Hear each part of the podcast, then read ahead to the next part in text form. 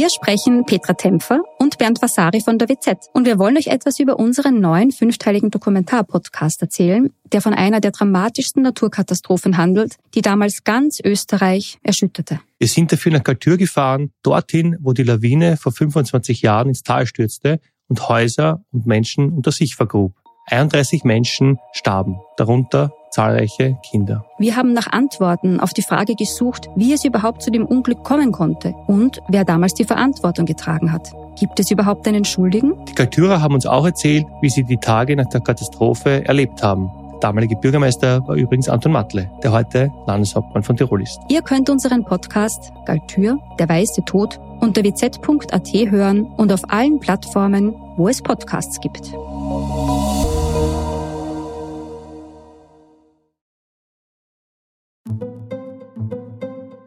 Guten Tag bei einer neuen Folge von Delikt, dem Kriminalpodcast der kleinen Zeitung. Mein Name ist David Knees. Erstmals bei Delikt geht es heute nicht um ein bestimmtes Verbrechen, sondern etwas allgemeiner um die Motive dahinter, die Psyche und die Persönlichkeit von Tätern. Und dazu bekomme ich heute Unterstützung von meinem Kollegen Bernd Mehlicher. Kleine Leser kennen dich sowieso als Kulturredakteur und Delikthörer auch aus der einen oder anderen Folge. Hallo Bernd. Hallo und danke für die Einladung wieder mal. Ja, wir beide begrüßen heute Reinhard Haller. Danke, dass Sie sich heute Zeit für uns nehmen. Vielen Dank für die Einladung. Sie sind Psychiater, Gerichtsgutachter und Autor. Ihr aktuelles Buch widmet sich dem Thema Rache. Und Sie haben sich intensiv mit der Psyche von Tätern beschäftigt, äh, deren Fälle wir auch in diesem Format schon besprochen haben. Zum Beispiel jenen von Jack Unterweger. Das war unsere allererste Deliktfolge und dabei hat Bernd Mellicher spekuliert, dass es das schwindende Interesse an der Kulturperson, dem Lebemann, dem Frauenschwarm und Jetsetter Jack Unterweger war, das ihn frustrierte und letztendlich wieder zum Mörder werden ließ. Sie haben 1994 Unterweger gerichtlich begutachtet. Geben Sie meinem Kollegen recht? Ja, wie immer ein großes Stück weit schon. Ich glaube, dass ein äh, Kriminaljournalist, ein Gerichtsberichterstatter wahrscheinlich von der Psyche und dem Verhalten und dem Wesen der Verbrecher mindestens genauso viel weiß wie ich. Wir müssen es ja nur unter einem bestimmten Kontext sehen. Aber die allgemeine Psyche, die gesamtheitliche Erfassung, die hat natürlich sehr viel auch mit Beobachtung, mit Erfahrung zu tun. Und insofern kann ich Bernd Melicher natürlich nur zustimmen, äh, wobei das ein Aspekt ist. Der Fall Unterwege bietet, glaube ich, so viele Aspekte wie kaum ein anderer Kriminalfall an Nebenschauplätzen, an Abzweigungen, an zusätzlichen Geschichten, an Stories. Äh, insofern ist es ein ganz ein schillernder Kriminalfall gewesen und die Steiermark hat ja ohnehin, ich weiß nicht, soll ich jetzt das sagen, das Glück oder das Pech, dass sie die interessantesten Fälle eigentlich der österreichischen Kriminalgeschichte ähm, hier verhandelt hat. Liegt es an einer bestimmten steirischen Mentalität? Nein, ich glaube, das ist ein Zufall, äh, dass Unterweger eben hier zum Teil gewütet hat und dass äh, Franz Fuchs, der ja überhaupt, denke ich mir, äh, das äh, interessanteste Verbrechen der gesamten Kriminalgeschichte begangen hat, dass der in der Südsteiermark gelebt hat, glaube ich, ist eben sein Zufall. Das hätte genauso in Niederösterreich oder in Vorarlberg sein können ich sage zunächst einmal Danke für die Blumen, Herr Professor, und dass Sie meine, meine Küchenpsychologie äh, bestätigen zum Teil.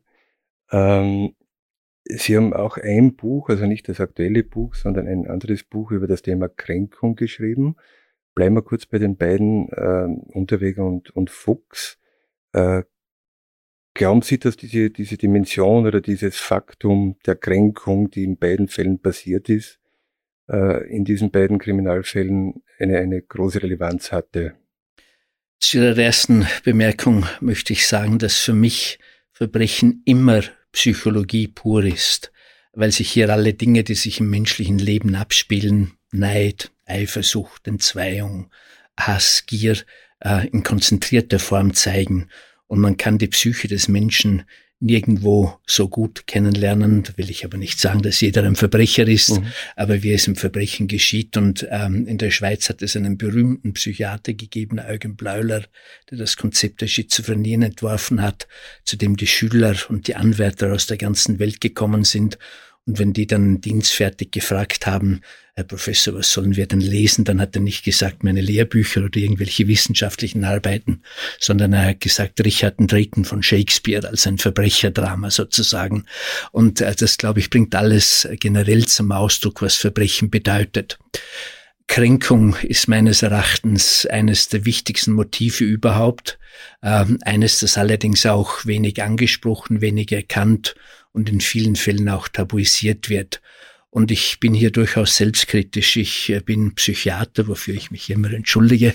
Äh, und als solcher habe ich eigentlich das Kränkungsthema auch erst durch den Fall Franz Fuchs äh, so richtig kennengelernt. Ähm, ich habe elf Semester Medizin studiert, bin also für Krankheiten ausgebildet worden. Kränkung habe ich nie gehört. Nachher sechs Jahre die Facharztausbildung für Psychiatrie und Psychotherapie. Da war man zwar auch manchmal gekränkt, wenn Kollegen bessere Papers veröffentlicht haben oder größere Karriereschritte gemacht haben, aber als Inhalt habe ich es nie gehört. Und später in meiner Funktion als Chefarzt einer großen Klinik ähm, habe ich immer gesehen, dass die Psychotherapeuten ähm, Traumen behandeln wollen und Angstzustände und Depressionen, mhm. aber doch nicht so ein Kinkerlitzchen wie Kränkungen. Und der ist der Fall Fuchs, hat mich aufmerksam gemacht, was Kränkungen alles können und wie es dann halt so ist. Man hat begonnen, ähm, dann dieses Phänomen zu beobachten und dann kann man tatsächlich entdecken, dass Kränkung vorkommt bei den meisten Partnerschaftskonflikten. Scheidungsursache Nummer eins ist nicht das Auseinanderleben. Das sind die gegenseitigen Kränkungen und die fehlende Wertschätzung, die als größte Kränkung erlebt wird. Mobbing am Arbeitsplatz, ein zunehmendes Phänomen, äh, ist ja nichts anderes als systematisches Kränken. Es sind Amokläufe, ausgelöst worden durch Kränkungen. Für das berühmte School-Shooting finden wir sogar als einzig durchgehendes Phänomen neben der Griffnähe zu Waffen bei allen circa 300 Tätern, die es gibt, dass sie nicht erkannte, gekränkte Wesen sind. Und so könnte man das weiterspinnen. Und beim Fall äh, Franz Fuchs war es natürlich so, dass man vermutet hat, aufgrund der Bekennerschreiben und der Art der Taten, dass es sich um einen äh, politischen Extremisten handelt, um einen Rechtsradikalen, um einen Deutschnationalen. Das habe ich auch geglaubt, selbstverständlich, das lag auf der Hand. Aber wie ich dann äh, doch immerhin achtmal zwei Tage und Nächte mit ihm gesprochen habe, bin ich draufgekommen zu meinem eigenen Erstaunen. Das stimmt alles nicht. Das ist ein absolut genialer Mensch, ähm, der aber eine große Schwäche hat und das ist seine Kränkbarkeit. Und ich glaube, man kann diesen Fall wirklich charakterisieren als die Tat eines gekränkten Genies. Diese Tat von Fuchs ist im Übrigen auch in der Kriminalgeschichte etwas ganz Einzigartiges, denn wenn Sie das einmal genau durchdenken, wir haben es hier mit dem größten Verbrechen der Republik zu tun, zumindest nach Zahl der Todesopfer. Und ähm, letztlich haben wir für dieses doch geniale Verbrechen, ich hoffe, ich bin jetzt nicht allzu schwärmerisch und zu verherrlichend, ja, ja. Äh, brauchen wir aber nur eine einzige Person, also nicht wie beim Tatort am Sonntagabend äh, 70, 80 Leute, sondern eine einzige Person, die das Ganze erdacht hat, die das Ganze ähm, genaues geplant hat, der der Chemiker war, der Physiker, der EDV-Experte, der Frontsoldat, der die Bomben angelegt hat, der Historiker, der diese äh, Schreiben verfasst hat, äh, der Logistiker. Aber er war nicht nur das, er war auch der, der sich selbst verfolgt hat. Also das waren nicht die äh, Kriminalisten. Natürlich haben die ihn auch verfolgt, aber sie haben keine Chance gehabt. Ich auch nicht natürlich, ähm, sondern er sich selbst, indem er sich einen Verfolgungswahn entwickelt hat. Er hat sich dann selbst zur Strecke gebracht. Er hat sich selbst bestraft, wie eines seiner Opfer Theo Kells durch das Wegspringen der Hände. Er hat sich selbst das Urteil gesprochen. Mhm. Zur Gerichtsverhandlung ist er bekanntermaßen gar nicht hingegangen. Er hat sich selbst zum Tode verurteilt und er hat sich selbst liquidiert. Äh, in der bestüberwachten Zelle Österreichs äh, hat er, man muss es wirklich etwas zynisch sagen, äh, sein letztes Meisterwerk gespielt. Ähm, denn in einer Zelle, die rund um die Uhr bewacht wird, in der nichts ist außer ein paar Möbelstücken und ein Mann mit abgesprengten Händen ohne Prothesen sich hier innerhalb von 18 Minuten suizidieren zu können, Das ist also wahrhaft eine geniale, wenn auch sehr destruktive und mhm. sehr traurige Meisterleistung. Das heißt, in diesem Fall hat diese Kränkung eine enorme Energie und Kraft freigesetzt, oder?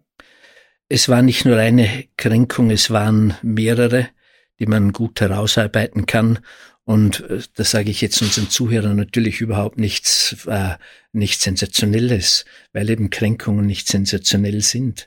Das waren Dinge des täglichen Lebens. Also weiß ich was, er verliebt sich in ein Schulmädchen, das 500 Meter an seinem Haus vorbeigeht, die gar nichts weiß, dass es ihn überhaupt gibt, geschweige denn von ihrem Glück.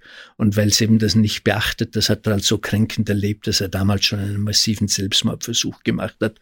Oder er inskribiert äh, für äh, Atomphysik er bekommt das Stipendium nicht in der Höhe, wie er es sich berechnet hat und so einer würde halt hingehen zur äh, Stipendienstelle und sagen, mir steht mehr zu, aber nicht dieser kränkbare Mensch, der bricht das Studium ab und geht als Hilfsarbeiter nach Deutschland. Und so zieht sich das mhm. durch sein ganzes Leben hindurch. Und äh, das Ausländerthema, das damals natürlich in der Luft lag, es ist also sehr viel äh, darüber berichtet und diskutiert worden.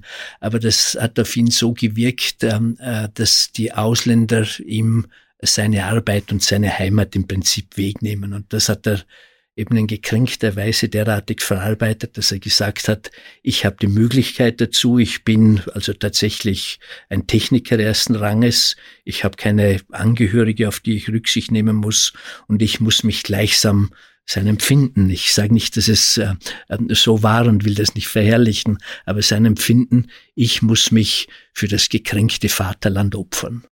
Ja, der Fall Franz Fuchs war auch Thema hier bei uns schon bei einer Deliktfolge. Und am Schluss dieser Folge haben Bernd und ich dann uns Gedanken darüber gemacht, wie das sein kann, dass es von einer Kränkung, die ja jeden treffen kann, wie Sie gesagt haben, eine Kränkung begegnet uns im täglichen Leben, äh, dass es von da dann so weit geht, dass es zu solchen Handlungen, zu solchen brutalen Taten kommt wie bei Franz Fuchs. Und wie Sie in Ihrem Buch geschrieben haben, ist ja die Kränkung die Saat für die Rache. Also was passiert da zwischen der ersten Kränkung und dieser totalen Eskalation. Man kann alle diese psychischen Phänomene nicht auf einen Grund zurückführen. Das wäre im wahrsten Sinn des Wortes einfältig, äh, nämlich viel zu eindimensional. Aber Kränkung ist, denke ich mir, ein ganz zentrales Element, das innerhalb dieses vielwurzligen Ursachenbündels äh, immer eine ganz bedeutsame Rolle einnimmt bei fast allen Verbrechen, besonders auch bei den modernen Delikten, auf die wir dann ja wahrscheinlich noch zu sprechen kommen. Und ähm, letztlich hängt natürlich die Macht der Kränkung immer davon ab, äh, was bin ich für eine Persönlichkeit als potenzieller Täter. Es sind hier also besonders gefährdet Personen, die hochsensibel sind, ähm, die nicht über ihre Schwächen sprechen können. Auch narzisstische Menschen sind natürlich in hohem Maße kränkbar. Es kommt darauf an, auf die Lebenserfahrungen, die jemand gemacht hat. Wenn jemand zum Beispiel als Kind dadurch gekränkt worden ist, dass er immer der schwarze Schaf war, der Außenseiter, der Sündenbock, dann braucht es natürlich später im Leben nicht mehr viel, um diese alten Wunden und Prägungen aufzureißen. Es kommt darauf an, auf äh, lebensgeschichtliche Entwicklungen, ob man also beispielsweise äh, gefährdende Krankheiten bekommt. Äh, depressive Störungen sind hier ein gewisses Risiko. Suchterkrankungen können dazu werden. Und es kommt aber immer auch an auf die situativen Bedingungen unter denen ein Mensch lebt. Das war für mich auch so eine gewisse Entwicklung, die ich gemacht habe als Kriminalpsychiater. Man sucht ursprünglich immer nach der Seele des Verbrechers, ähm, nach der Persönlichkeit des Straftäters, nach den psychischen Störungen, die jemanden zum Mörder unter Anführungszeichen machen können. Ähm, aber es ist, denke ich mir, genauso wichtig, dass man fragt, unter welchen Bedingungen kann das Böse, das in jedem Menschen lauert, ich unterstelle das auch einmal unseren Zuhörern, natürlich auch der eigenen Person, unter welchen Bedingungen kann es durchbrechen. Und das sind einerseits ähm, heftige Effekte, das sind auch ähm, schwere Berauschungen. Im Vollrausch weiß ja keiner von uns, was er tut in diesem enthemmten Zustand. Und das sind in sehr vielen Fällen Kränkungen. Und wenn wir die großen Einzelmassakristen, ich sage jetzt bewusst nicht Amokläufer, Amokläufer sind in der Regel psychisch irgendwie krank. Aber diese Einzelmassakristen, die ganz allein außerhalb einer Gruppe, außerhalb einer Terrorzelle ähm, eine derartig schreckliche Tat verüben, wie eben Franz Fuchs oder Anders Bering Breivik in Norwegen oder der Oklahoma-Attentäter oder verschiedene andere oder zuletzt jener in Las Vegas, dann kommt man auf eines drauf. Es sind alles Menschen, die niemanden zum Reden gehabt haben, die geschwiegen haben, die dann ähm, auch empfunden haben, ich bin nicht äh, bedeutend, ich habe keinen Wert, die Gesellschaft geht an mir vorbei und funktioniert auch ohne mich. Und die also dann in diesem Zustand des Schweigens, wo sie von niemandem geerdet, von niemandem zurückgeholt, von niemandem korrigiert werden, eine Idee entwickeln, die ihnen plötzlich eine wahnsinnige Wichtigkeit gibt. Also Franz Fuchs als Retter des Abendlandes, Anders Bering Breivik als Ritter Skandinaviens, ähm, dann ist man plötzlich sehr wichtig. Als König von Oslo bin ich natürlich jemand ganz anderer. Und in dieser schweigenden Situation, in dieser unreflektierten äh, Verfassung, in der man dann ist, dann ähm, entstehen diese Gedanken, die dann unter Umständen zu schweren Verbrechen führen können. Mhm. Ich, ich möchte kurz beim Thema Kränkung noch bleiben, Herr Professor, ist aber etwas loskoppeln vom, vom, ähm, von der verbrecherischen Dimension, von der pathologischen Dimension, wenn man so will. Äh, Sie haben vorhin das Wort Kickerlitzchen verwendet, glaube ich, im Zusammenhang mit, äh, wie man mit Kränkung umgeht. Äh, und das auch die Wissenschaft und auch Ihre Zunft lange Zeit mit dem Thema Kränkung nichts anzufangen wusste. Meine Frage wäre, kann das auch daran liegen, dass gekränkt sein als Schwäche empfunden wird. Äh, als, als unmännlich, als, als Wehleidigkeit und Schwäche ist, glaube ich, mehr denn je nicht gefragt in einer, in einer Gesellschaft, in der es hauptsächlich um Selbstoptimierung und ähnliches geht. Das heißt, die Frage ist, ist Kränkung deshalb oft vernachlässigt worden als, als die Macht der Kränkung, weil es ein Zeichen von Schwäche ist? Genauso ist es. Äh, für Kränkungen gibt es, das muss man sich einmal vorstellen, nicht einmal eine wissenschaftliche Definition, weder in der Psychiatrie, in der Medizin noch in der Psychologie oder Philosophie. Und es gibt dafür keine Diagnose. Ähm, es gibt, äh, um das exemplarisch zu nennen, ein, eine Bibel der Psychiatrie, das ist das berühmte DSM-5 aus dem Amerikanischen kommend. Ähm, da ist jeder Huster, den wir machen, irgendwie kodiert und vermerkt und definiert. Und wenn mhm. man dem wirklich glauben würde, dann hätten 37,4 Prozent von uns allen irgendeine psychische Störung. Sie sehen aus meiner Formulierung, ich bin da so skeptisch, ob das ist. Aber nicht enthalten ist in diesem inflationären Drogenspektrum das Wort Kränkung. Und man hat lange gestritten, ob man wenigstens Narzissmus und narzisstische Kränkung hineinnehmen mhm. soll. Daraufhin hat übrigens die Süddeutsche Zeitung sozusagen Konkurrenzprodukt eine wunderbare Headline entwickelt und hat geschrieben, ultimative Kränkung für Narzissten, Doppelpunkt, es gibt sie gar nicht. ähm, damit ist eben zum Ausdruck gebracht, dass Kränkungen also letztlich in unserer Gesellschaft keine Bedeutung haben, dass sie, wie Sie sagen, etwas Peinliches sind, etwas, was man tabuisiert, verschweigt, dazu kann man sich doch nicht bekennen als starker Mann, dass man sich durch so eine Kleinigkeit ähm, aus der Spur werfen lässt oder ähnliches Kränkungen ist doch etwas für Weicheier und für Warmduscher, aber doch nicht für uns starke Männer. Und das ist genau der Psychotop, auf dem Kränkungen wachsen, nämlich wir ziehen in unserer Gesellschaft mehr und mehr diese Maske der Coolness auf. Alles ist cool, cool, mega cool, besonders bei den jungen Leuten. Und da lassen wir Erwachsene sozusagen uns täuschen. Nämlich, dass wir glauben, diese Menschen, die haben Pokerface, die sind wahnsinnig cool drauf, die sind vielleicht etwas arrogant, aber dass sich dahinter, hinter dieser Maske der Coolness verletzliche, kränkbare, äh, äh, Wesen, liebesbedürftige Wesen mhm. verbergen, das bleibt verborgen und die wenigen Schulattentäter, die überlebt haben, die sagen das ja alle. Sie sagen, ich bin gekränkt worden, mich hat man nicht gemocht, man hat meinen Gerechtigkeitssinn verletzt ähm, und das hat mich äh, gewurmt, wie man so schön sagt im Dialekt, ähm, als einen Zermürbungsprozess ausgelöst. In einem Fall, einem der großen ähm, Schulamokläufe in Deutschland, da hat der Attentäter, der überlebt hat, ein 18-jähriger junger Mann, auf die Frage nach seinem Motiv geantwortet, wir haben vor sieben Jahren eine Klassenfahrt nach Rom gemacht und da wollte keiner mit mir ins Doppelzimmer. Verstehen Sie? Eine absolute Kleinigkeit. Mhm. Aber in ihm hat sie das Gefühl ausgelöst, es ist nicht gerecht, es ist nicht fair. Ähm, die anderen äh, haben es gut, die schöne, heile Welt. Ähm, ich bin ausgeschlossen und das ist genau der Gefühlszustand, dem einen auch Terroristen halt die berichten. Die äh, Attentate richten sich ja nicht mehr gegen äh, CEOs und gegen Bankdirektoren und auch nicht mehr so gegen Politiker, sondern gegen die scheinbar heile, schöne, aber kalte, ausschließende Welt. Und das ist die Motivation, die hier dahinter steht, im Übrigen auch, ähm, wie Sie es, glaube ich, angedeutet haben, hinter den heutigen Frauenmorden, ähm, bei denen ja letztlich die Täter ich sage das jetzt nicht zynisch, sicher nicht einmal mehr umbringen, wie es früher bei den äh, Partnerschaftsdelikten in der Regel der Fall mhm. war, mhm. sondern sie bekennen sich dazu und sagen quasi, ich bin gekränkt worden und sie hat mich nicht mehr gemocht und sie hat mich nicht mehr geliebt. Also mhm. diese Angst vor Liebesentzug und, kommt die, hier. Und, und vor allem. Und der, der, logische Schritt war die Tötung.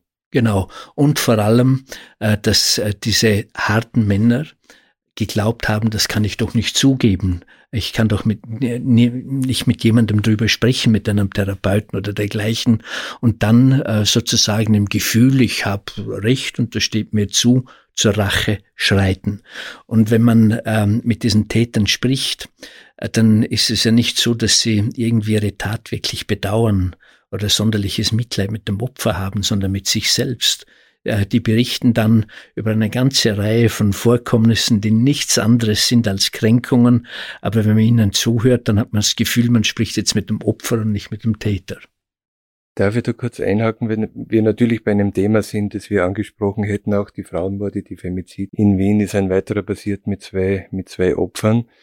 Ähm, nach dem, was Sie jetzt da gesagt haben, Herr Professor, wie aussichtsreich ist, sind dann Maßnahmen zum, ich glaube, es soll jetzt in Zukunft verpflichtende äh, Gespräche mit, äh, mit, äh, mit Gefährdern geben, Zwangstherapien und so weiter. Wie, vor dem Hintergrund, was Sie mir gerade geschildert haben, wie aussichtsreich ist so etwas, jemand dann zu einer Gesprächstherapie zu verpflichten? Beziehungsweise, was tut man mit diesen Tätern oder potenziellen Tätern? Zu den Frauenmorden muss man generell sagen, äh, dass sich hier zeigt, wie das Böse sein Gesicht wandelt im Lauf der Zeit. Man muss allerdings auch darauf hinweisen, dass wir es hier zum Teil mit einem statistischen Artefakt zu tun haben, weil wir haben ja in Österreich Gott sei Dank ein kriminalitätsarmes Milieu eigentlich. Also wir haben fast skandinavische Verhältnisse. Das ist ja auch so ein Paradoxon, dass es die besten Mordsschriftsteller dort gibt, wo es die wenigsten Morde gibt, nämlich in Norwegen und in Schweden. Ähm, und in Österreich haben wir auch solche Verhältnisse, also Gott sei Dank keine mafiösen Strukturen, keine Drogenkartelle, die anderswo für 90 Prozent der Tötungen verantwortlich sind und das sind natürlich die Opfer dann immer Männer. Wir haben hier eher das Problem, dass sich äh, der Mord im zwischenmenschlichen Beziehungsbereich ereignet und zu 70 Prozent in den eigenen vier Wänden. Aber es hat jetzt tatsächlich einen großen Wandel gegeben seit circa drei bis fünf Jahren, nämlich Frauentötungen zuvor waren gekennzeichnet durch Sexualdelinquenz, durch Überfälle auf alleinstehende alte Frauen oder auch durch heftige Affektdelikte. Also das heißt, in einer Partnerschaft hat man sich gestritten, ein Wort gibt das nächste, die Emotionen schaukeln sich empor, man trinkt noch Alkohol dazu und greift dann eben zu den Waffen, die immer präsent sind. Das sind die, die Fäuste, mit denen man das Opfer erwürgt. Also die klassische oder, Beziehungstat. Genau, oder es ist das mhm. Küchenmesser, mhm. das immer auch im Raum steht. Die heutigen Frauenmorde, die sind ganz anders. Nämlich, die ereignen sich relativ geplant, also mit einer gewissen Logistik. Man lauert ähm, dem Opfer auf vor dem Kindergarten oder vor dem Supermarkt. Man richtet es dann quasi öffentlich hin und ist nachher gar nicht fassungslos, wie es die Affektäter sind, die ja nicht begreifen können, was sie hier getan haben und was ihnen passiert ist, sondern mit einem gewissen Stolz sagt man, der ist recht geschehen und eigentlich ähm, habe ich sozusagen Privatrache, ähm, eine Eigenjustiz äh, gleichsam ausgeübt. Also. Das ist der große Unterschied, genau. Und hier glaube ich, dass Ihre, Ihre Frage auch absolut ähm, berechtigt ist. Wenn man heute von Seiten der Frauenhäuser und der Frauenhilfsorganisationen natürlich zu Recht sagt, wir brauchen hier äh, mehr Unterstützung und auch finanzielle Absicherung, dann glaube ich, müsste das selbstverständlich sein. Aber dadurch allein kann man das Problem nicht lösen. Das ist wie wenn man sexuellen Kindesmissbrauch nur in den Griff bekommen will, indem man bei den Opfern ansetzt. Wir müssen es vor allem bei den Tätern tun. Das ist das Problem. Und da glaube ich, äh, sind diese Maßnahmen, die man jetzt eingeführt hat, im sekundär präventiven Sinne schon sinnvoll, weil man hat im Prinzip nichts anderes als diejenigen, die halt schon auffällig geworden sind, äh, sozusagen unter therapeutische Kontrolle zu bringen. Das Problem ist nach meiner Beobachtung, dass das zu wenig konsequent durchgezogen wird mit viel zu großer zeitlicher Verzögerung und dass es dabei nicht bleiben darf. Wir müssen hier einfach auch ein anderes gesellschaftliches Männerbild erzeugen, auch ein Frauenbild im Übrigen, aber auch ein Männerbild, ähm, das eben auch zulässt, dass ein Mann schwach sein darf, dass ein Mann über seine Probleme sprechen darf, dass er vor allem sein größtes Problem, nämlich die Gefahr des Liebesentzugs oder die Angst ähm, vor Liebesmangel, dass er die auch zur Sprache bringt und dass wir ihn deswegen nicht beschämen und nicht verhöhnen, sondern das absolut ernst nehmen. Mir geht es ja beim ganzen Kränkungsthema also ähm, letztlich nicht drum, dass jetzt unsere Zuhörer alle äh, ganz gekränkt und mimosenhaft durch das Leben gehen, mhm. sondern es geht darum, ein Kränkungsbewusstsein zu erzeugen, dass ich mich selbst frage, wo sind meine eigenen Kränkungsgrenzen und was löst es aus, wenn die überschritten werden, nämlich sehr aggressive Gedanken, Rachegedanken, und habe ich möglicherweise die Kränkungsgrenze meines Mitmenschen überschritten. Ähm, mir hat einmal einer, der auch äh, eine, eine ihn kränkende Person zu Tode gebracht hat, gesagt, mich hat nicht einmal so gekränkt, dass er mich ähm, als oft beschimpft hat und dass er oft äh, also garstig zu mir gewesen sind, sondern dass er es gar nicht gemerkt hat, was er in mir anrichtet. Das hat in mir ähm, die, die Wut gesteigert und mich letztlich also äh, zur Tat motiviert. Und insofern glaube ich, wäre es ganz wichtig, dass man das Kränkungsthema im Leben von uns allen mehr beobachtet. Es werden Gott sei Dank nicht alle gekränkt zu Verbrechern. Ähm, man geht mit Kränkungen ja manchmal auch ganz anders um. Aber eines ist ganz sicher. Man kann nicht nicht gekränkt sein. Keiner von uns und man kann nicht nicht kränken, niemand von uns. Oft geschieht das ähm, unterschiedlich. Da muss ich Ihnen mhm. übrigens gerade noch eine ganz lustige äh, kleine Nebenstory erzählen mhm, in diesem Zusammenhang. Und zwar, ich habe hier in Graz einmal einen Vortrag gehalten zum Thema Kränkungen und dann ist nachher ein ganz erregter Mann auf mich zugekommen und hat äh, also mit, mit rotem Gesicht und äh, feuchter Aussprache und feuchtem Händedruck und hat ähm, ganz erregt gesagt, wissen Sie, was mich so kränkt? Nein, ihr depperte Vorarlberger Dialekt. Das war mir bis dahin nicht so ganz bewusst. Ähm, aber insofern wollte ich das nur als pointiertes, lustiges Beispiel bringen, dass Kränkungen manchmal eben auch geschehen, ähm, ohne dass man es weiß. Sie haben vorher mal erwähnt, eben bei diesen Beziehungsdaten, dass oft in letzter Zeit den Männern die Empathie, das Mitgefühl dann für ihre Opfer fehlen würde, dass sie sich selbst als Opfer sehen. Sie sehen in die Richtung Narzissmus und sie haben geschrieben, dass wir ähm, in einem Zeitalter des Narzissmus uns befinden. Woran machen Sie das fest und was kann man dagegen tun eigentlich?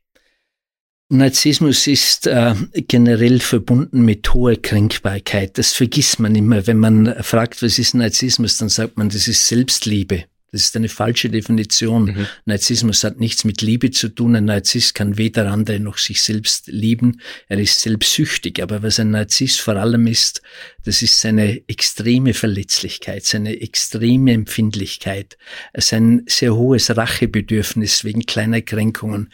Ich will jetzt nicht noch einmal den armen Donald Trump, weil der muss immer als Beispiel herhalten, ins Spiel bringen. Das muss er Aber, aushalten, Herr Professor. Ja, genau, das wird er auch. Aber wenn wir die großen großen politischen Despoten ähm, weltweit beobachten, ähm, dann macht mir auf der einen Seite Angst, dass man die wählt. Also offensichtlich ähm, haben die Menschen das Bedürfnis, narzisstische äh, Führer ähm, zu wählen. Das zieht sich über die ganze Welt dahin. Mhm. Und dass die alle in hohem Maße kränkbar sind. Also die sind nicht souverän, die sind nicht sonderlich charismatisch, äh, sondern die klagen 34 Mal wenn sie wie der türkische Staatschef beispielsweise von einem Kabarettisten, also mhm. also zugegebenermaßen auf eine ungehörige Weise ähm, parodiert werden. Aber Entschuldigung, wo, woher, Entschuldigung, Sie unterbrechen, woher kommt dann deren großer Erfolg? Unter Anführungszeichen. Sie haben gesagt, sie sind nicht charismatisch, äh, aber sehr viele Menschen fallen auf sie rein. Das ist äh, auch ein Rätsel, das ich nicht wirklich lösen kann, aber das sich durch die Menschheitsgeschichte durchzieht. Äh, Narzissmus hat natürlich etwas Faszinierendes. Und ich glaube, dass sehr viele Wähler versteckt das Gefühl haben, so wie der möchte ich auch sein, mich über alle Gesetze hinwegzusetzen, mir meine eigenen Gesetze zu schaffen, mhm. mit den Gegnern fertig zu werden, mich durchzusetzen, die Menschen faszinieren, blenden zu können. Wir projizieren hier, glaube ich, sehr viel hinein. Und das ähm, wird unterstrichen durch den Erfolg, die diese charismatischen Führer auf den Philippinen, äh, in Russland, äh, in äh, äh, Brasilien, zum Teil auch in den USA gehabt haben oder immer noch haben. Ähm, und das ist, glaube ich, die wirklich bedenkliche Entwicklung, die es gibt, aber ein Zeichen dafür, und ich komme damit auf Ihre Frage zurück, ähm, dass Narzissmus heute zweifelsohne eine ganz große Rolle spielt. Ähm, um mich korrekt auszudrücken, muss ich sagen, zumindestens bis Corona. Mhm. Wie es ähm, durch die Pandemie gekommen ist, das kann man, glaube ich, noch nicht sagen. Es ist durchaus möglich, dass Corona auch ein antinarzisstisches Virus ist, weil es uns wieder erdet, weil es uns vermittelt, dass wir verletzliche kränkbare Wesen im wahrsten Sinn des Wortes sind, dass die Globalisierung ihre Grenzen hat, dass unsere Bäume nicht in den Himmel wachsen. Also das möchte ich jetzt ähm, ausdrücklich betonen. Ich äh, spreche jetzt über die Zeit ungefähr von der Jahrtausendwende, digitale Revolution, äh, bis ähm, in den Herbst oder bis ins Jahr 2020 hinein. Äh, und da muss man sich doch Folgendes einmal vor Augen halten. Narzissmus, der im Prinzip ja nicht Schlechtes ist, weil wenn wir Selbstvertrauen haben und uns durchsetzen und andere Menschen begeistern können, dann ist das ja durchaus positiv. Das ist entgegen den Selbstwertzweifeln und entgegen den Minderwertigkeitskomplexen gerichtet. Das Problem ist, wenn es zu viel davon wird. Und so war Narzissmus äh, ursprünglich eine Sünde. Übrigens die erste Sünde in allen großen Weltreligionen, dass man Gott gleich sein wollte. Später ist es dann ähm, nur noch den Reichen und den Mächtigen vorenthalten gewesen, das Narzisstische, und die haben sie auch reichlich gepflegt. Im Jahr 1908 bzw. 1912 ist es einer psychischen Störung erklärt worden, bei uns in Österreich, Sigmund Freud. Und heute ist es ein gesellschaftliches Ideal. Heute wollen die Menschen narzisstisch sein. Ähm, wenn es nur zu einer Demokratisierung des Narzissmus gekommen ist, ist das ja super. Aber wenn der Narzissmus zu viel wird, also wenn die Selbstwertschätzung meine gesamte Wertschätzungskompetenz aufbraucht, das ist eine einfache Rechnung, dann bleibt nichts mehr übrig für Empathie mit, mit Mitmenschen und für Wertschätzung anderer. Ähm, ich stehe selbst ganz im Mittelpunkt, dann hat das Ganze suchtartigen Charakter und wenn man sich das konsequent durchführt, dann führt es zur emotionalen Kälte, zur Abtötung von Empathie, und letztlich zur sozialen Entsolidarisierung. Mhm. Sie haben, äh, ich habe Ihnen das dahergelegt, Herr Professor, Sie haben diesen Satz, äh, wir haben das Interview, glaube ich, geführt am Neujahrstag, 31.12. Genau. Äh, darum ist mir der Satz bekannt vorkommen. Ich muss Ihnen gestehen, dass ich damals schon Zweifel hatte, als Sie ihn äußerten. Und äh, möchte Sie fragen, ob offenbar sehen Sie das jetzt auch noch so, dass Corona möglicherweise ein Virus gegen Narzissmus ist. Aber ich meine oder ich glaube, dass wir im Moment gerade das Gegenteil erleben, oder? Ja, äh, ich habe ähm, sozusagen diesen, diesen Satz also nicht absolut in den Mittelpunkt gestellt, sondern als Möglichkeit. Auch als Hoffnung. Ähm, oder schon, auch als gewisse ja. Hoffnung erwähnt, ähm, weil ich glaube, in der ganzen Corona-Diskussion gibt es ein ganz großes Problem. Und das liegt darin, dass das Virus völlig unkalkulierbar ist und dass es niemand vorhersagen kann. Wir müssen hier ganz ehrlich auch sagen, die ganzen Epidemiologen und Virologen und die Wissenschaftler, zu denen ich mich ja auch noch am Rande zähle, ähm, die sind heute froh, wenn sie nicht mit all ihren Prophezeiungen vor drei Monaten oder vor einem Jahr konfrontiert werden. Und so ist es mir natürlich auch gegangen. Aber in einer äh, Prognose habe ich recht behalten, nämlich, dass das Virus nicht kalkuliert werden kann. Wer hätte uns zum Beispiel, äh, wie die äh, Grippe, äh, die Corona-Impfung aufgekommen ist, äh, mit der ganzen Euphorie, wo ähm, Bürgermeister äh, durch den Kakao gezogen sind, weil sie sich impfen lassen wollten, dass wir hier jetzt vor dem Problem stehen, dass die Menschen sich nicht impfen lassen oder ein bestimmter Teil sich nicht impfen lässt. Wer hätte äh, vor drei Monaten noch äh, vorhersagen können, dass gerade in der Zeit der Wärme und wo sich das Leben draußen abspielt, die nächste Welle daherkommt und so weiter. Und ähm, insofern muss ich auch als Psychiater sehr vorsichtig sein mit diesen Äußerungen. Beispielsweise, ich habe mich auch sehr viel mit Suizidforschung beschäftigt. Und da war ich äh, also ziemlich überzeugt davon, die Suizidzahlen werden äh, während des Lockdowns in die Höhe gehen, aus verschiedenen Gründen. Tatsache ist, dass das Gegenteil der Fall war, nämlich dass wir im vergangenen Jahr in Österreich zum Beispiel einen Rückgang der Suizidzahlen um vier Prozent haben und in mehreren westlichen Ländern die Zahlen ähnlich sind. Das kann man sich nicht erklären. Ähm, insofern, wie gesagt, möchte ich mich jetzt nicht mhm. versteigen und dem Coronavirus auch noch diesen positiven Nebeneffekt anzudichten, dass es eben gegen den gesellschaftlichen Narzissmus wirksam sein wird. Äh, darf ich daran eine kurze Frage anknüpfen? Wir haben unlängst gehört, wir müssen zuerst äh, verifizieren, ob es so stimmt, äh, dass aufgrund der Corona-Situation im Moment nicht nur die, äh, die Belegung der Intensivstationen steigen, sondern auch die Belegung der psychiatrischen Abteilungen. Das heißt, dass Corona nicht nur physisch, sondern auch psychisch massiv krank macht. Ähm, deckt sich das mit Ihnen, mit Ihren Beobachtungen, mit Ihrer, mit Ihrer empirischen Erfahrung? Macht uns Corona auch zunehmend psychisch so große Probleme, dass äh, Leute stationär behandelt werden müssen. Am Anfang äh, ist das nicht der Fall gewesen. Man führt das zurück auf den sogenannten Flitterwocheneffekt. Das heißt, äh, in einer Zeit, wo etwas Neues kommt, eben eine Pandemie, die alle Menschen bedroht, nicht nur die Armen und die Schwachen, sondern auch die Reichen und Schönen, ähm, das hat schon irgendwie auch einen gewissen Reiz, das mhm. muss man ganz ehrlich sagen. Und das führt dann natürlich auch dazu, dass man hier sehr solidarisch ist, dass man Balkonkonzerte macht, dass man plötzlich die Kassiererin im Supermarkt äh, beschenkt und endlich auch einmal beachtet oder äh, zur Kenntnis nimmt, was die Menschen in den Pflegeberufen tun. Das alles ist dann aber leider etwas verschwunden und natürlich dieser anfängliche Solidarisierungseffekt, der hat dazu geführt, dass psychische Störungen nicht so manifest geworden sind. Sie haben sich ähm, langsam entwickelt. Man spricht dann von der Ruhe vor dem Sturm, das man im Übrigen auch bei der Finanzkrise 2008, 2009 beobachten hat können, dass es am Anfang zu einer Beruhigung gekommen ist und erst nach einem halben Jahr Suchterkrankungen, Suizidalität, Burnout-Zustände häufiger geworden sind. Und das erleben wir ein Stück weit auch in der Corona-Krise. Dazu kommt, dass in der ersten Zeit viele Menschen, die einfach eine äh, dauernde äh, psychiatrische und psychotherapeutische Begleitung brauchen, die nicht bekommen konnten, dass sie zum Teil auch nicht einmal ihre Rezepte eingelöst haben und dadurch die Medikamente absetzen mussten was wiederum dazu geführt hat, dass die Krankheiten aufgeflackert sind.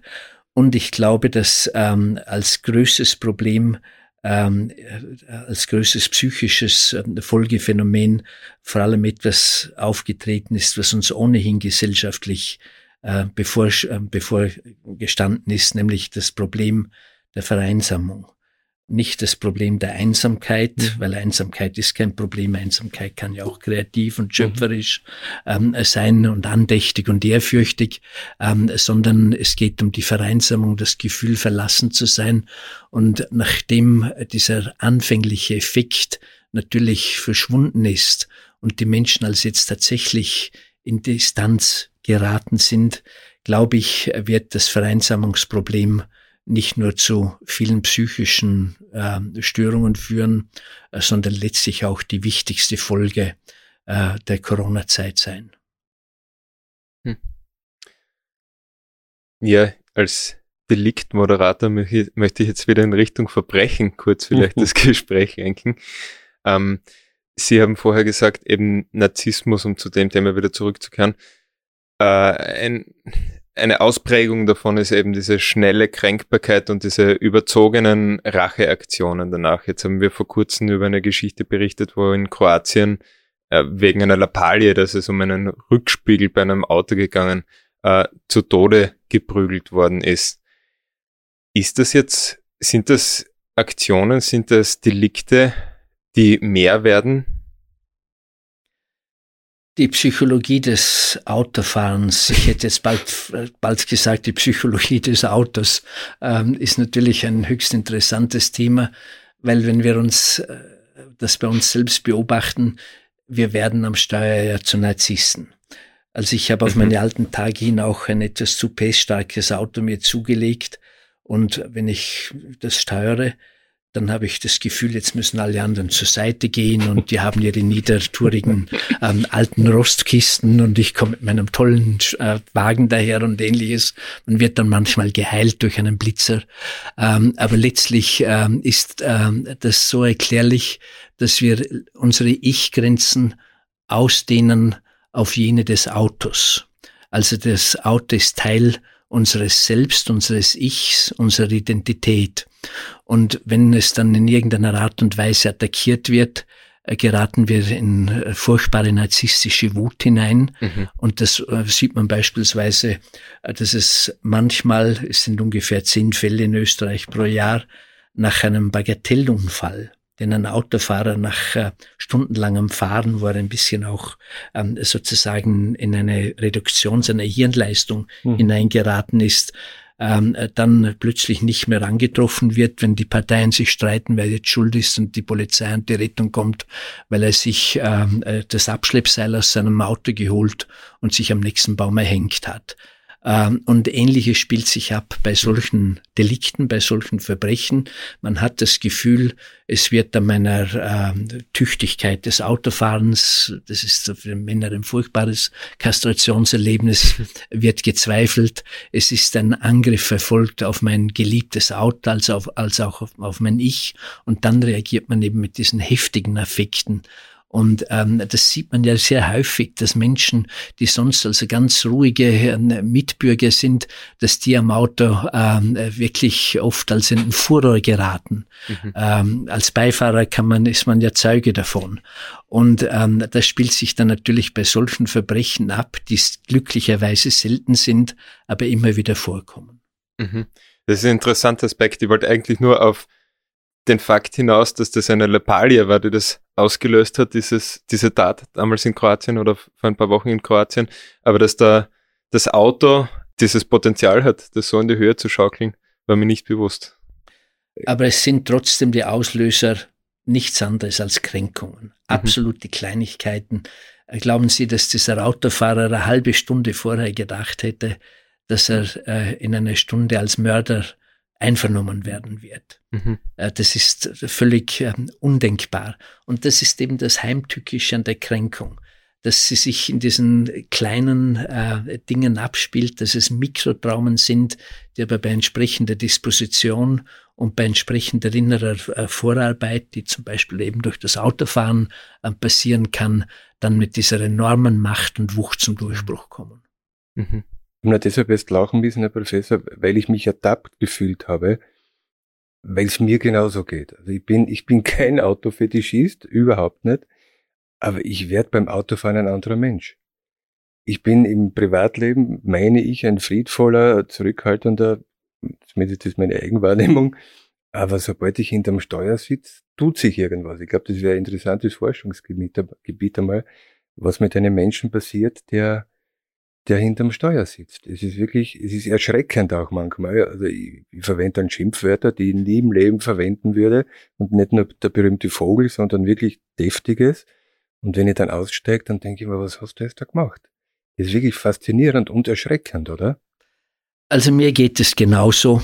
Und man sieht, hier, äh, man sieht hier, wie, wie, welche enorme Bedeutung Kränkungen im täglichen Leben haben und auch die mhm. Rache der Stinkefinger ist natürlich nichts anderes ja, ja, als natürlich. eine Form ähm, ja. der Rache.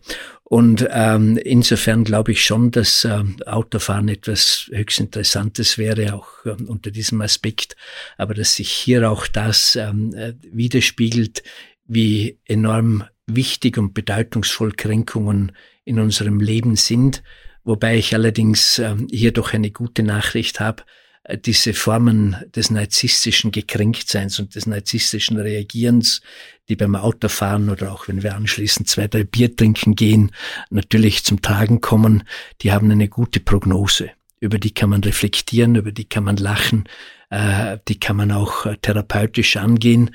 Wenn ein Mensch hingegen, wie das die bösartigen Narzissten sind, die, die Paradeverbrecher sozusagen, äh, narzisstisch ist vom äh, Beginn seines äh, Erwachsenenalters an bis zur Milderung des Greisenalters dann sind die Therapiechancen ausgesprochen mhm. schlecht und das ist auch der Grund, warum äh, diese selten vorkommenden Verbrecher, wie gesagt, hier in Graz haben wir einen davon gehabt, Jack Unterweger, nämlich diese bösartigen Narzissten, die den Narzissmus nur auf Kosten anderer ausleben, die zudem noch sadistisch sind und die zudem dissozial sind, weil sie sich nicht an Gesetz und Ordnung halten wollen, ähm, dass die letztlich zu der Gruppe gehören, wo wir Psychiater sagen, das sind die gefährlichsten Wesen auf Gottes mhm. Erdboden. Mhm.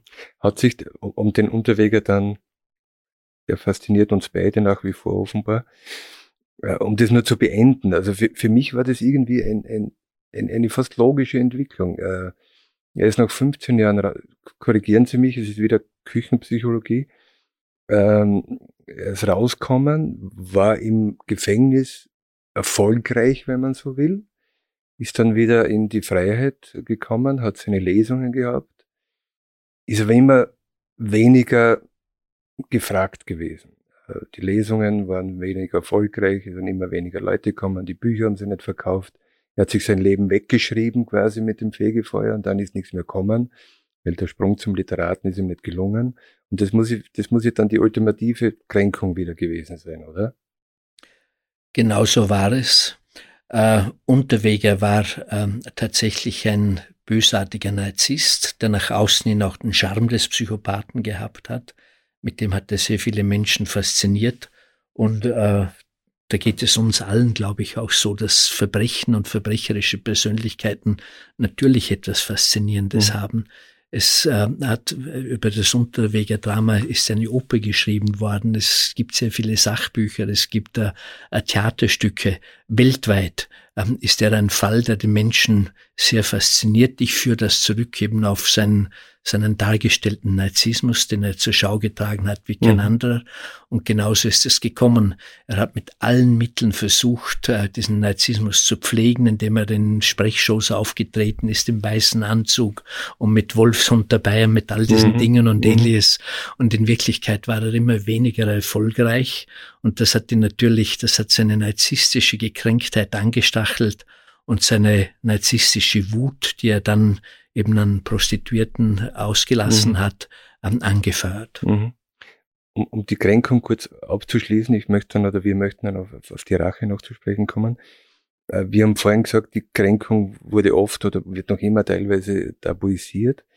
Äh, es ist aber schon Ihnen auch zu verdanken, Herr Professor, und Ihren Büchern und jetzt sogar eine, eine, eine Fernsehserie, dass dieses Thema im, im, im, mitten in der Gesellschaft angekommen ist, oder? Ja, und ich ähm, war ja in jungen Jahren auch wissenschaftlich unterwegs, also habe dort meine Kränkungen und äh, natürlich auch meine äh, Zuwendungen äh, versucht äh, zu bekommen oder zwangsläufig bekommen. Ähm, später bin ich dann äh, ein Landpsychiater geworden, also in einer Klinik draußen weit weg von der Universität habe ich dann 35 Jahre verbracht und da war mir natürlich klar, die große Wissenschaft wirst du jetzt nicht mehr machen und einen Nobelpreis nicht mehr gewinnen. Aber ich, ich glaube, äh, es war äh, bei Erwin Ringel, mit dem ich mich natürlich nicht vergleichen will, aber dessen großen Verdienst war, dass er äh, wissenschaftliche Psychologie und das Volk gebracht hat. Also dass er sie irgendwie so äh, formulieren konnte, dass sie auch jeder andere, jeder Nicht-Fachmann begriffen hat. Und äh, da habe ich mir halt eben gedacht, wenn ich etwas tun kann, dann ist es vielleicht, dass ich nicht äh, die Ursache des Alzheimers äh, jetzt entdecke, was mir ohnehin nie gelungen wäre, sondern dass ich das, was die Menschen äh, in ihrem alltäglichen Leben äh, ertragen müssen und was ihnen zu schaffen macht, dass ich dafür eine gewisse Sensibilität erzeugen kann, unterlagen das Kränkungs- und das Wertschätzungsthema und ich glaube auch das Rachethema natürlich auf der Hand.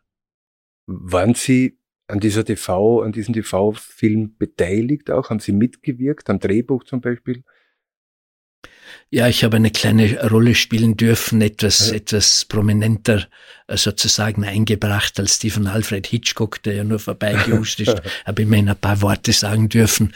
Aber ich war von Anfang an äh, mit einbezogen, ähm, habe es dann aber natürlich der Drehbuchautoren überlassen müssen, wie sie das, was es mir gegangen ist, nämlich Sensibilisierung für Kränkung zu entwickeln. Und da habe ich durchaus Zweifel gehabt, ob das mit filmischen Mitteln mhm. möglich ist, diese verdrängten Kleinigkeiten so darzustellen, ähm, dass sie als tatsächlich nachvollziehbares Motiv großer Verbrechen werden können. Und die Rückmeldungen, die ich bisher bekommen habe, die sagen mit einer Ausnahme eigentlich alle, das ist sehr gut gelungen, auch dank der schauspielerischen Leistungen, die hier sind und damit der Grundgedanke dieses äh, Buches also doch ganz gut umgesetzt worden ist. Jetzt abgesehen davon, äh, dass in den äh, unzähligen Tatortsendungen und Krimis, die es ja heute in einer äh, großen äh, Zahl gibt, ähm, dass letztlich ähm, hier doch einmal ein ganz neues Motiv, nämlich etwas Unscheinbares wie die alltägliche Kränkung äh, zum Tragen gekommen ist und nicht Eifersucht, Habgier und alle diese Dinge, äh, die sonst immer herhalten müssen. Das heißt, Sie waren auch zufrieden mit der Verfilmung? Ja, ich glaube, es ist wirklich recht gut gelungen. Um jetzt vielleicht langsam dann zum Ende kommen, noch einmal zurück zum Thema Rache, als Bernd wir uns unterhalten haben vorher und auch das Stichwort Rache gefallen ist, hast du gemeint, Rache ist eigentlich was, wo man, wenn man das Wort hört jetzt, erstmals vielleicht eine gewisse Distanz spürt und sich denkt, das ist Stoff für Romane, Stoff für Hollywood, wie vielleicht jemand dann mit einem Maschinengewehr durch ein Dorf marschiert und Rache übt oder wie auch immer. Warum sehen Sie das anders? Warum ist das nicht so? Weil Rache eine so vielfältige, eine so schillernde, eine so komplexe Emotion ist. Bei der äh, Trauer und bei der Depression können wir sagen, das ist eine dunkle Emotion. Beim Hass, das ist nur eine böse Emotion, bei der Liebe eine sehr beglückende, aber Rache ist von all dem ein bisschen. Äh, wir sagen drum ja auch, Rache ist süß, aber gleichzeitig ist Rache auch bitter. Rache löst Triumphgefühle aus, aber auch solche der Niederlage, der Beschämung. Ähm, Rache ist etwas Göttliches, aber gleichzeitig auch etwas äh, Teuflisches. Rache ist kalt, aber Rache ist auch sehr heiß. Also Rache hat so viele Eigenschaften an sich und auch als Psychiater kann ich nicht sagen, üben Sie keine Rache aus. Ich glaube, es ist auch wichtig, äh, dass man die tägliche Rache durchaus vollzieht. Das tun wir im Übrigen auch. Also wenn ich unsere Hörer jetzt frage, haben sie sich heute schon gerecht, dann müssten wenn man genau nachdenkt, wir alle wahrscheinlich sagen, ja, das habe ich schon gemacht. Ich bin schadenfroh gewesen. Ich habe äh, dem unfreundlichen Kellner weniger Trinkgeld gegeben. Ich habe im Straßenverkehr, wie wir es vorher ja zelebriert haben, einen Stinkefinger mhm. gezeigt oder ein mhm. Schimpfwort ausgestoßen. Und das geht eben hin bis zu äh, Vergeltung ähm, zum Revanche-Foul im Fußball. Äh, das berühmteste, die berühmteste Racheaktion ähm, der neueren Zeit ist ja jene des Zinedine Zidane im WM-Finale 2006. Ähm, hier hat es sich ja eindeutig auch um eine Rache gehandelt an einem ganz entscheidenden Punkt des WM-Finales. Aufgrund dessen ist es dann übrigens verloren gegangen. Also mhm. Rache rächt sich auch immer. Und so glaube ich, dass Rache äh, eine äußerst interessante Emotion ist, zu der es aber auch wissenschaftlich nicht sehr viel gibt. Die wenigen Arbeiten, die man finden kann, die beginnen alle mit dem Satz, es gibt praktisch keine wissenschaftlichen mhm. Untersuchungen mhm. dazu. Und das steht ganz im Gegensatz äh, zu Ihrem Thema, nämlich zur Kultur, wo in der Literatur, in der Opernwelt, äh, in der Dramatik Rache ja neben der Liebe das wichtigste Natürlich. Thema überhaupt mhm. ist. Aber wissenschaftlich ähm, haben wir wenig Grundlagen und ähm, letztlich im alltäglichen Leben, glaube ich, dass sie eine große Rolle spielt, aber durchaus auch einen kataralischen Effekt hat, nämlich mhm. dass sie manchmal auch ähm, äh, Konflikte lösen kann. Ich glaube, bei der Rache wäre halt einfach wichtig. Ich will jetzt nicht einmal sagen, dass man sie, dass man immer vergeben und verzeihen soll. Das gelingt also äh, natürlich nicht jedem Menschen und äh, nicht jedem von uns. Aber Rache sollte ähm, so ausfallen, dass sie nicht stärker ist als die ursprüngliche Schädigung weil dann kommt es zu diesen Blutrachezyklen, äh, zur Vendetta, die man in Sizilien beispielsweise zurückverfolgen kann, bis auf die Zeit vor der Entdeckung Amerikas.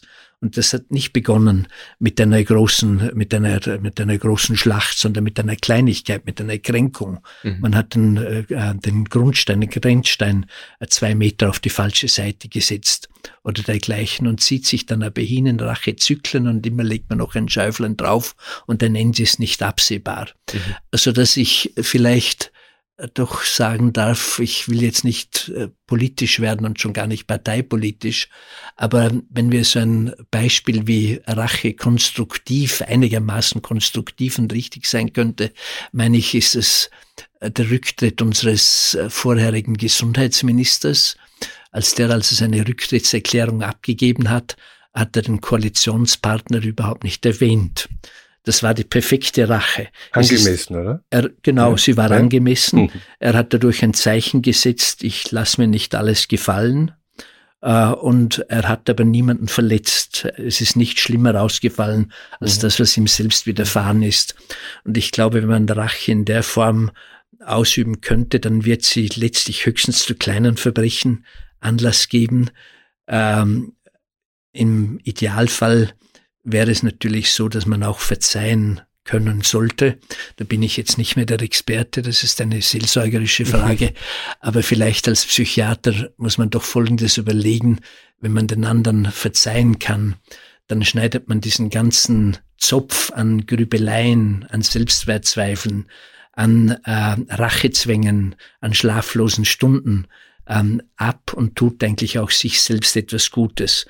Und wenn man sich dann ähm, nach dem inneren Bild, das wir ja alle haben müssen, in die Position des Begnadigers begeben kann, das ist jetzt der beste Ausdruck, der mir dafür eingefallen mhm. ist, dann erfüllt man eigentlich zwei ähm, äh, Effekte, nämlich auf der einen Seite Gelassenheit, man kann loslassen als Begnadiger und andererseits tut man auch wieder etwas für den durch die Schädigung erodierten Selbstwert, nämlich man begibt sich in die Position eines Bundespräsidenten oder eines Königs, der allein hat ja das Privileg, begnadigen zu dürfen.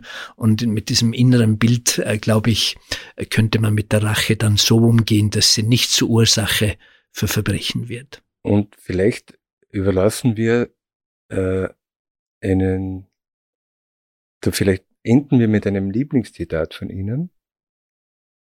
Oscar Wilde, äh, Vergebung kann auch eine schöne Rache sein, Herr Professor.